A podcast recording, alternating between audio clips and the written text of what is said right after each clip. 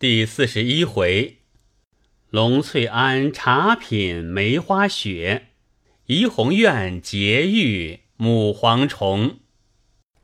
话说刘姥姥两只手比着说道：“花儿落了，结个大倭瓜。”众人听了，哄堂大笑起来。于是吃过门杯，因又逗趣笑道。实告诉说吧，我的手脚子粗笨，又喝了酒，仔细失手打了这瓷杯。有木头的杯取个子来，我便失了手，掉了地下也无碍。众人听了又笑起来。凤姐儿听如此说，便忙笑道：“果真要木头的。”我就取了来，可有一句话先说下：这木头的可比不得瓷的，它都是一套，定要吃遍一套方使得。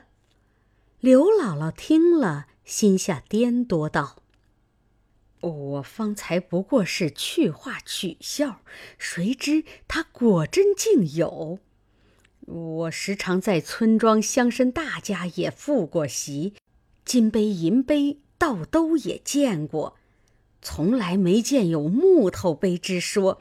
哦，是了，想必是小孩子们使的木碗儿。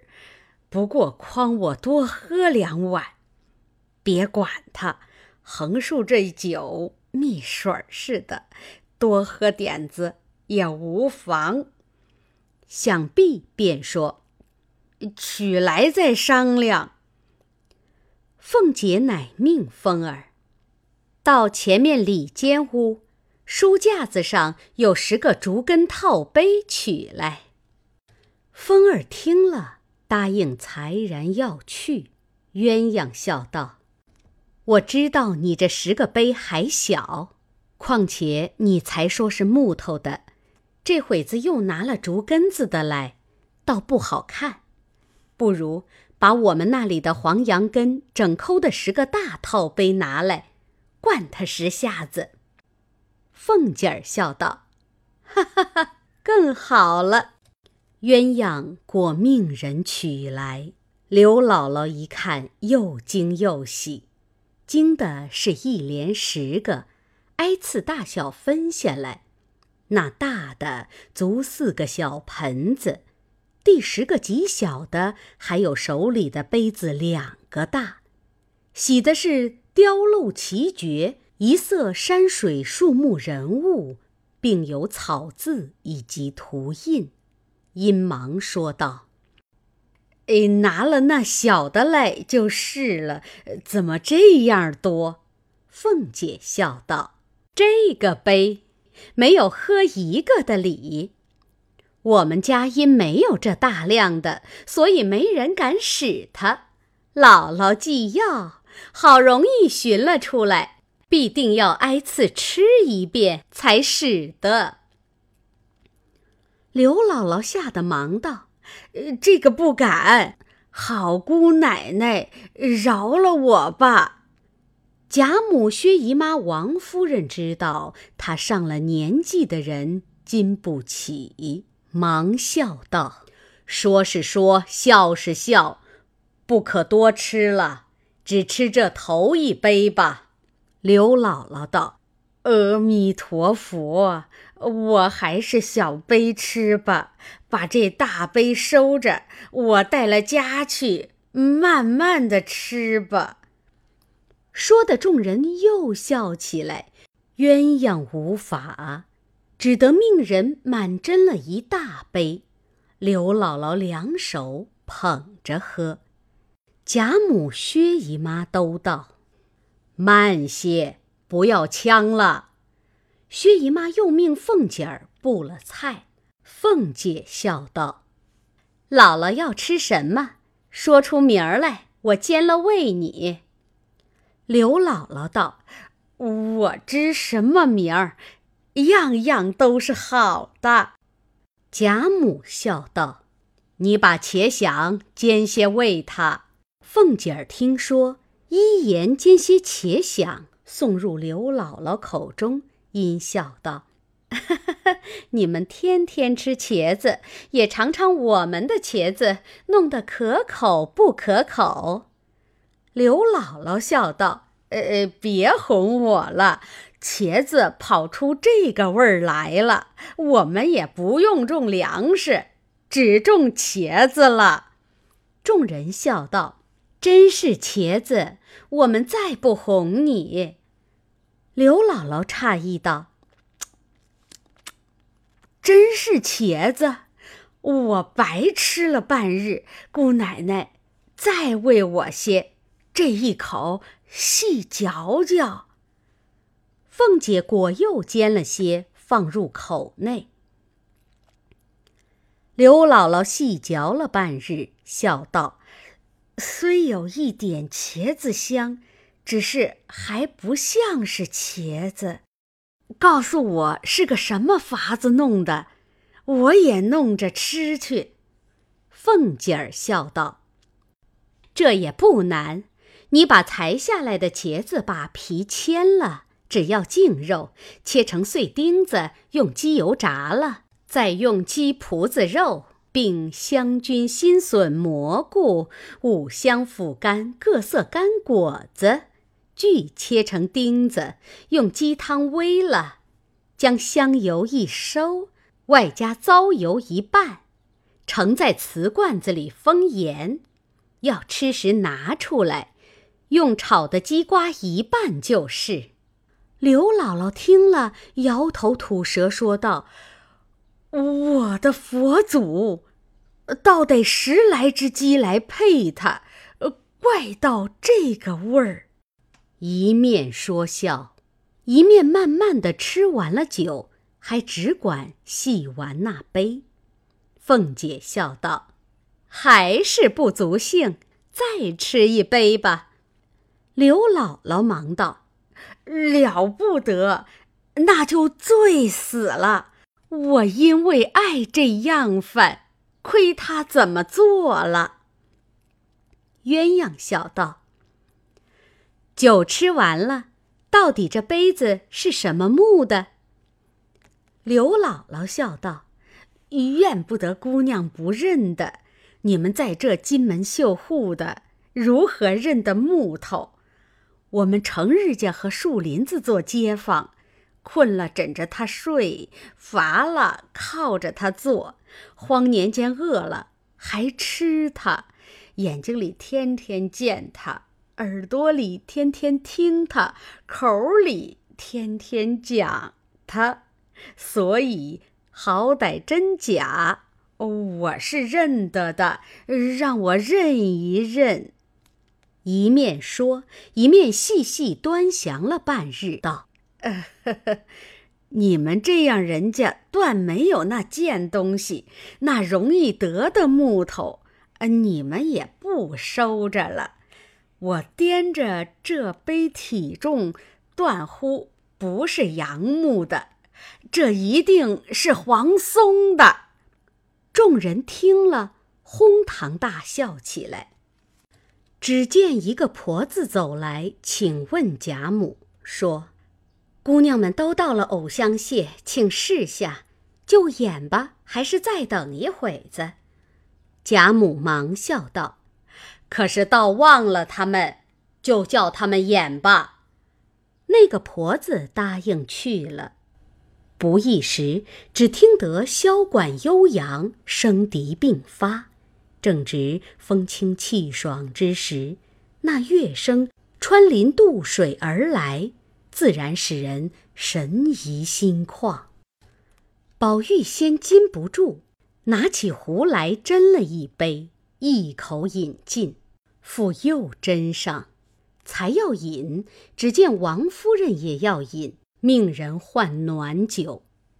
宝玉连忙将自己的杯捧了过来，送到王夫人口边，王夫人便就他手内吃了两口。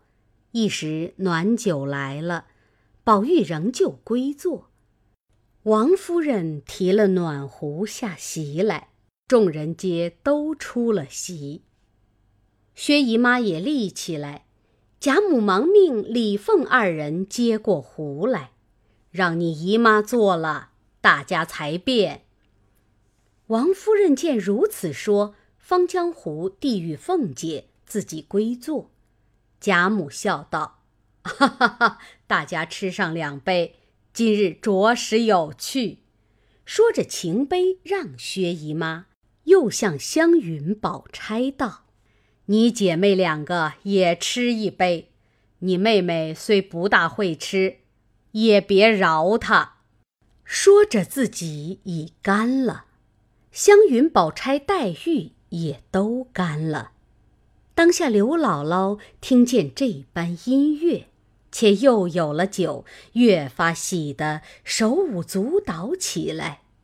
宝玉因下席过来，向黛玉笑道：“你瞧刘姥姥的样子。”黛玉笑道：“当日圣乐一奏，百兽率舞，如今……”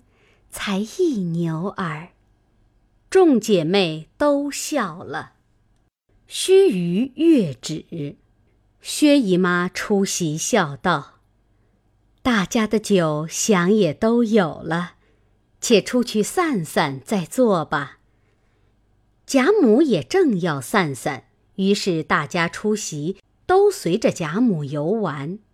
贾母因要带着刘姥姥散闷。遂携了刘姥姥至山前树下盘桓了半晌，又说与他这是什么树，这是什么石，这是什么花。刘姥姥一一的领会，又向贾母道：“谁知城里不但人尊贵，连巧也是尊贵的。偏这巧到了你们这里，它也变尊了。”也会说话了，众人不解，因问什么巧变俊了，会讲话。刘姥姥道：“那廊下金架子上站的绿毛红嘴是莺歌，我是认得的。那笼子里黑老瓜子怎么又长出凤头来，也会说话呢？”众人听了，都笑将起来。一时，只见丫鬟们来请用点心。贾母道：“吃了两杯酒，倒也不饿。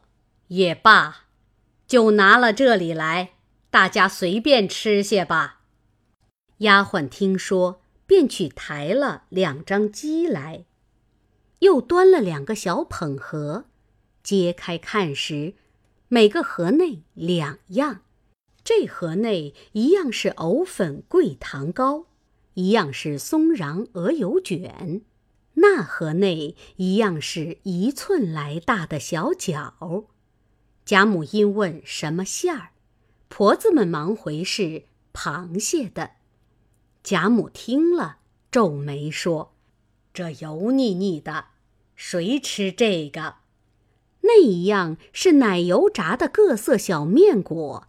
也不喜欢，因让薛姨妈吃，薛姨妈只捡了一块糕，贾母捡了一个卷子，只尝了一尝，剩的半个递与丫鬟了。刘姥姥因见那各式各样的小面果子都玲珑剔透，便捡了一朵牡丹花样的，笑道：“我们那里最巧的姐儿们也不能搅出。”这么个纸的嘞，我又爱吃，又舍不得吃，包些家去给他们做花样子去，倒好。众人都笑了。贾母道：“家去，我送你一瓷坛子，你先趁热吃这个吧。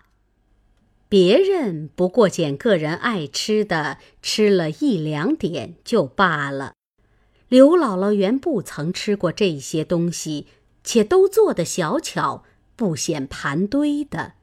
她和板儿每样吃了些，就去了半盘子，剩的凤姐又命攒了两盘，并一个攒盒，与文官等吃去。忽见奶子抱了大姐儿来，大家哄他玩了一会。那大姐儿因抱着一个大柚子玩的，忽见板儿抱着一个佛手，便也要佛手。丫鬟哄他取去，大姐儿等不得，便哭了。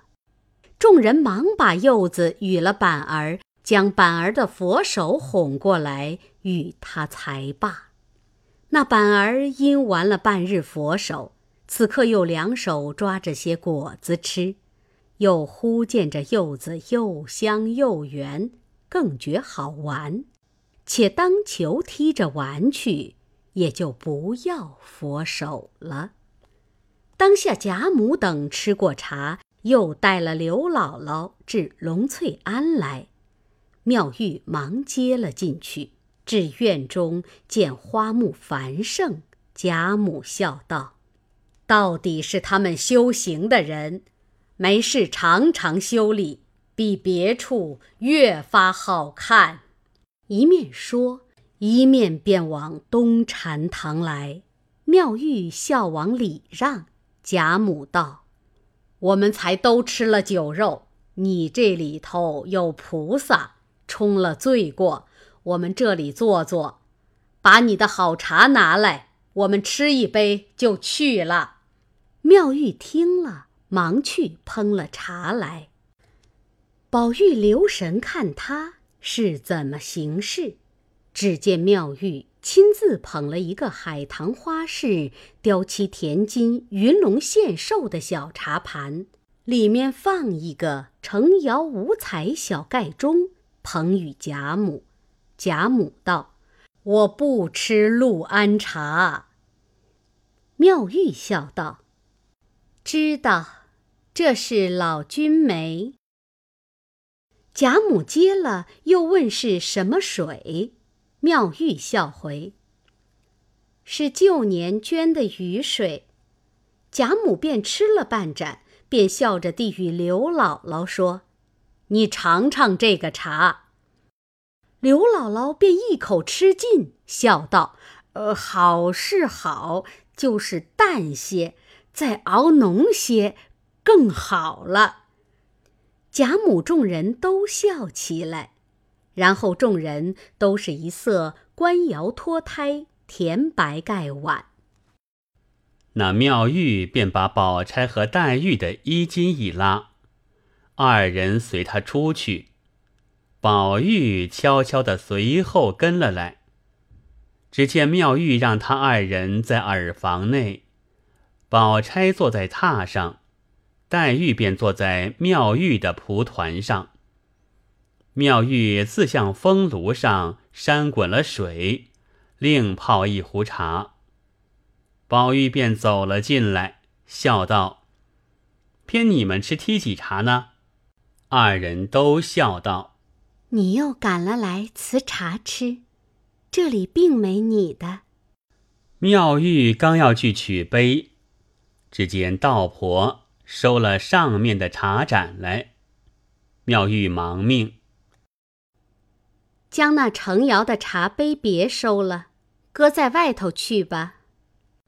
宝玉会意，只为刘姥姥吃了，她嫌脏，不要了。又见妙玉另拿出两只杯来，一只旁边有一耳。碑上镌着“班袍甲”三个立字，后有一行小真字是“晋王凯真丸”，又有“宋元丰五年四月，眉山苏轼建于秘府”一行小字。妙玉便真了一甲，递与宝钗，那一只。形似波而小，也有三个垂珠篆字，镌着“点西桥”。妙玉斟了一桥与黛玉，仍将前番自己常日吃茶的那只绿玉斗来斟与宝玉。宝玉笑道：“常言世法平等，他两个就用那样古玩珍奇。”我就是个俗气了。妙玉道：“这是俗气，不是我说狂话，只怕你家里未必找得出这么一个俗气来呢。”宝玉笑道：“随香入香，到了你这里，自然把那金玉珠宝一概贬为俗气了。”妙玉听如此说，十分欢喜，遂又寻出一只九曲十环、一百二十节、盘球整雕竹根的一个大海出来，笑道：“就剩了这一个，你可吃得了这一海？”宝玉喜得忙道：“吃得了。”你虽吃得了，也没这些茶糟蹋。岂不闻一杯为品，二杯即是解渴的蠢物，三杯便是一牛一骡了。你吃这一海，变成什么？说的宝钗、黛玉、宝玉都笑了。妙玉执壶，只向海内斟了约有一杯，宝玉细细吃了。果觉轻浮无比，赏赞不绝。妙玉正色道：“你这遭吃的茶是托他两个福，赌你来了，我是不给你吃的。”宝玉笑道：“我深知道的，我也不领你的情，只谢他二人便是了。”妙玉听了，方说：“这话明白。”黛玉因问：“这也是旧年的雨水？”妙玉冷笑道：“哼，你这么个人，竟是大俗人，连水也尝不出来。这是五年前我在玄木盘香寺住着，收的梅花上的雪，共得了那一鬼脸青的花瓮一瓮，总舍不得吃。”埋在地下，今年夏天才开了，我只吃过一回，这是第二回了。你怎么尝不出来？隔年捐的雨水哪有这样轻浮？如何吃得？黛玉知他天生怪癖，不好多话，亦不好多做。吃完茶，便约着宝钗走了出来。宝玉和妙玉陪笑道：“那茶杯虽然脏了，白撂了，岂不可惜？依我说，不如就给那贫婆子吧，她卖了也可以度日。你倒可使得。”妙玉听了，想了一想，点头说道：“这也罢了。幸而那杯子是我没吃过的。”若是我吃过的，我就砸碎了也不能给他。你要给他，我也不管你，只交给你，快拿了去吧。宝玉笑道：“自然如此，你哪里和他说话受受去？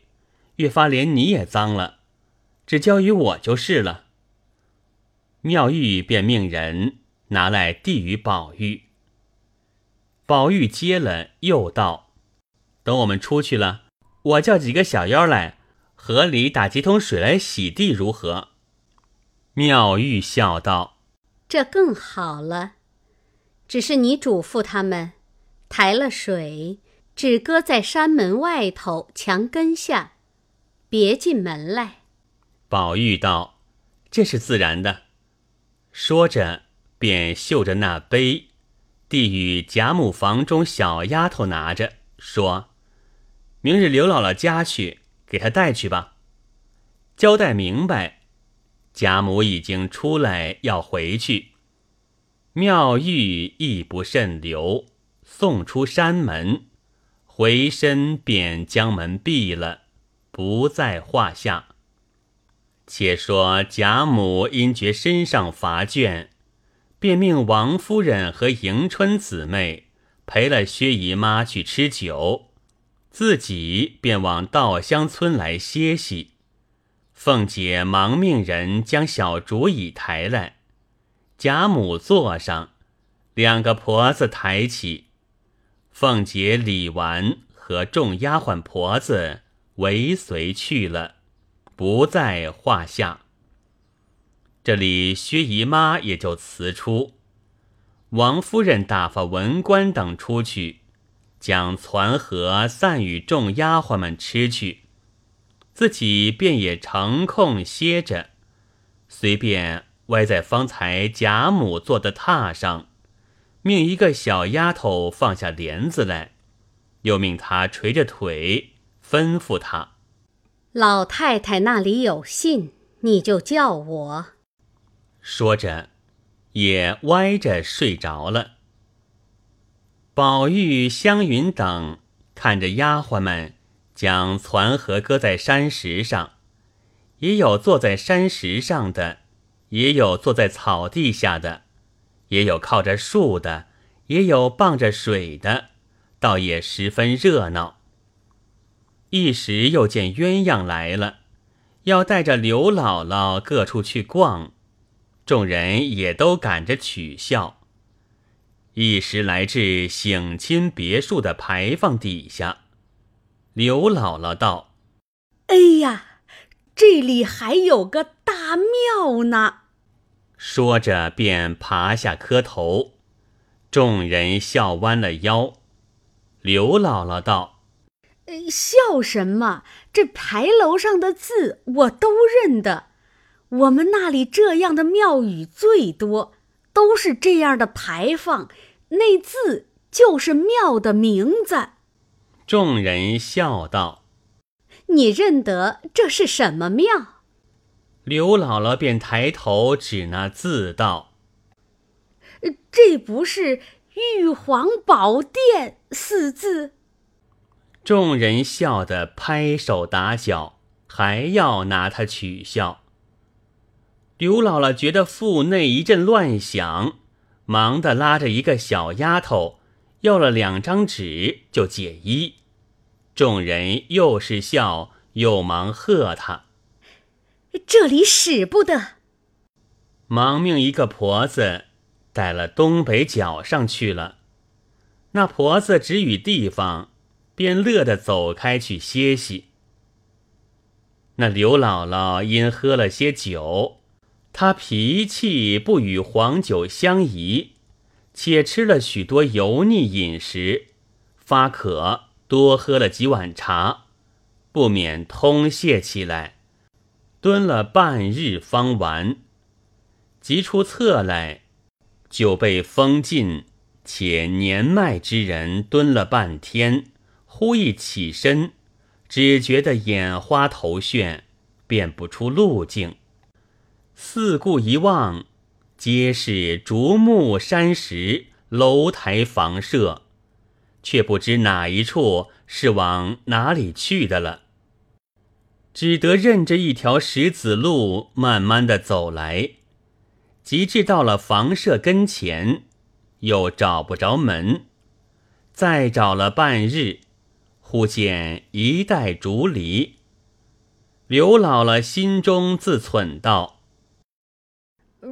这里也有扁豆架子。”一面想，一面顺着花帐走了来，得了一个月洞门进去，只见迎面忽有一带水池，只有七八尺宽，石头砌岸，里面碧流清水流往那边去了，上面有一块白石横架在上面，刘姥姥便渡石过去。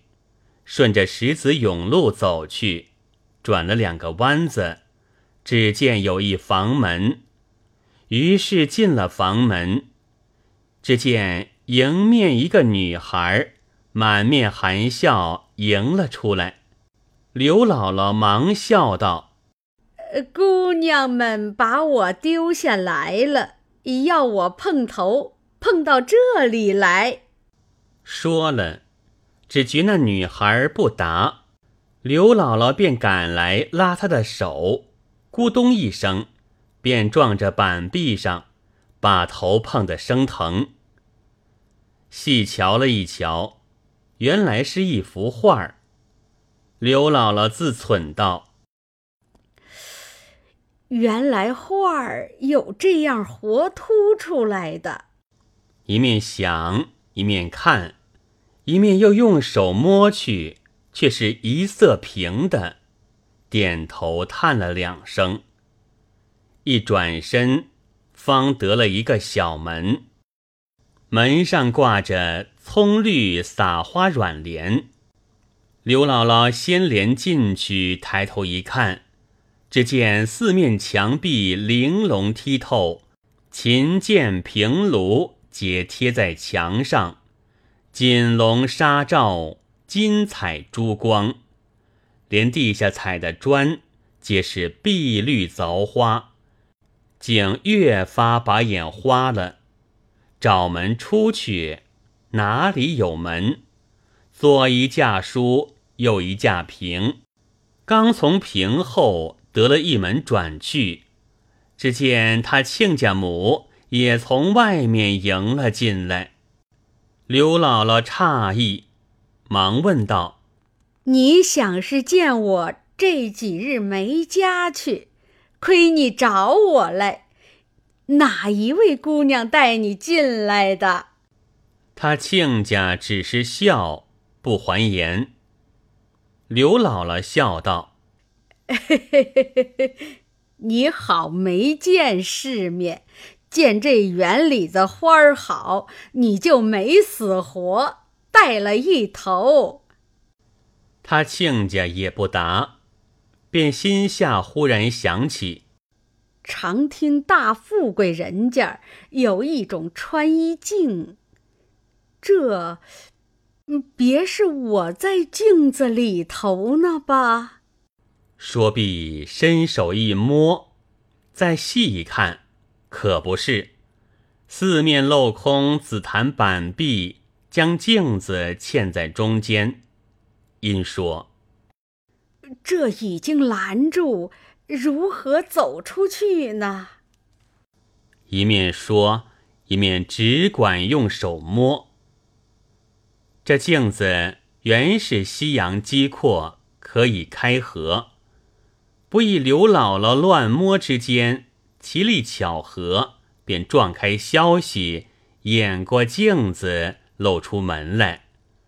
刘姥姥又惊又喜，迈步出来，只见有一副最精致的床帐。她此时又带了七八分醉，又走乏了。便一屁股坐在床上，只说歇歇，不成望身不由己，前仰后合的，朦胧着双眼，一歪身就睡熟在床上。且说众人等他不见，反而见没了他姥姥，急得哭了。众人都笑道：“别是掉在茅厕里了。”快叫人去瞧瞧！因命两个婆子去找，回来说没有。众人各处搜寻不见。袭人夺其道路，是他醉了迷了路，顺着这一条路往我们后院子里去了。若进了花帐子，到后房门进去，虽然碰头，还有小丫头们知道。若不进花帐子，再往西南上去；若绕出去还好；若绕不出去，可够他绕回子好的。我且瞧瞧去。一面想，一面回来，进了怡红院，便叫人。谁知那几个房子里小丫头已偷空玩去了。袭人一直进了房门。转过几紧格子，就听得鼾吼如雷，忙进来，只闻见酒屁臭气，满屋一瞧，只见刘姥姥扎手捂脚的仰卧在床上。袭人这一惊不小，慌忙赶上来，将她没死没活的推醒。那刘姥姥惊醒，睁眼见了袭人。连忙爬起来道：“呃，姑娘，我失错了，并没弄脏了床帐。”一面说，一面用手去掸。袭人恐惊动了人，被宝玉知道了，只向他摇手，不叫他说话。忙将鼎内注了三四把百合香，仍用罩子罩上，些许收拾收拾。所喜不曾呕吐，忙悄悄地笑道：“不相干，有我呢。你随我出来。”刘姥姥满口答应，跟了袭人出至小丫头们房中，命她坐了，向她说道。你就说醉倒在山子石上，打了个盹儿。刘姥姥答应知道，又与他两碗茶吃，方觉酒醒了，因问道：“这是哪个小姐的绣房这样精致？我就像到了天宫里的一样。”袭人微微笑道：“这个嘛，是宝二爷的卧室。”那刘姥姥吓得不敢作声。袭人带她从前面出去，见了众人，只说她在草地下睡着了，带了她来的。众人都不理会，也就罢了。一时贾母醒了，就在稻香村摆晚饭。贾母因觉懒懒的，也不吃饭。便做了竹椅小场轿，回至房中歇息。命凤姐儿等去吃饭，他姊妹方复进园来。要知端地，下回分解。